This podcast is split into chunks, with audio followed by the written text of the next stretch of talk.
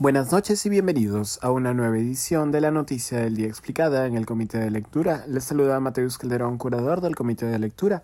El escritor Salman Rushdie sufrió un atentado hoy en Chautauqua, Nueva York, cuando se disponía a brindar una conferencia. Rushdie, de 75 años, es un novelista nacido en Bombay, India Británica, que cuenta con las nacionalidades británica y estadounidense. Rushdie es mundialmente reconocido por sus novelas Hijos de la Medianoche, publicada en 1981, y Los versos satánicos, publicada en 1988.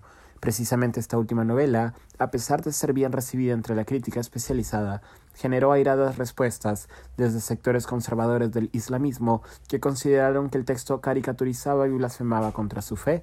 En 1989, el ayatollah Khomeini, entonces líder supremo de Irán, emitió una fatua en la que pedía la muerte de Rushdie. Tras ello, se sucedieron diversos intentos de asesinato contra el escritor, que debió recibir protección del gobierno británico y vivir durante un tiempo en clandestinidad.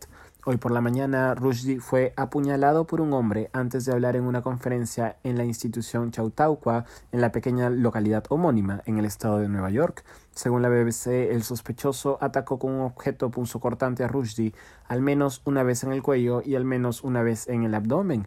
El último reporte de salud de Rushdie no es auspicioso, ha dicho su agente literario.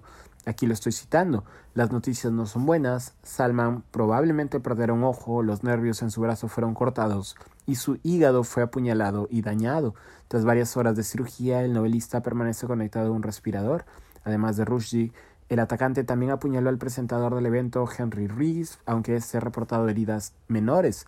Se ha identificado al atacante como Hadi Matar, un ciudadano de 24 años nacido en California pero residente en Nueva Jersey.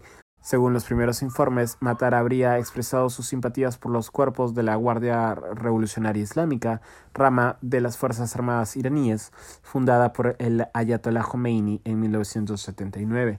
Estados Unidos considera esta rama militar como un grupo terrorista, no obstante, de momento no se ha establecido conexión directa entre el atacante y este grupo o algún grupo militar o paramilitar eh, externo. Esto ha sido todo por hoy, volveremos el lunes con más información.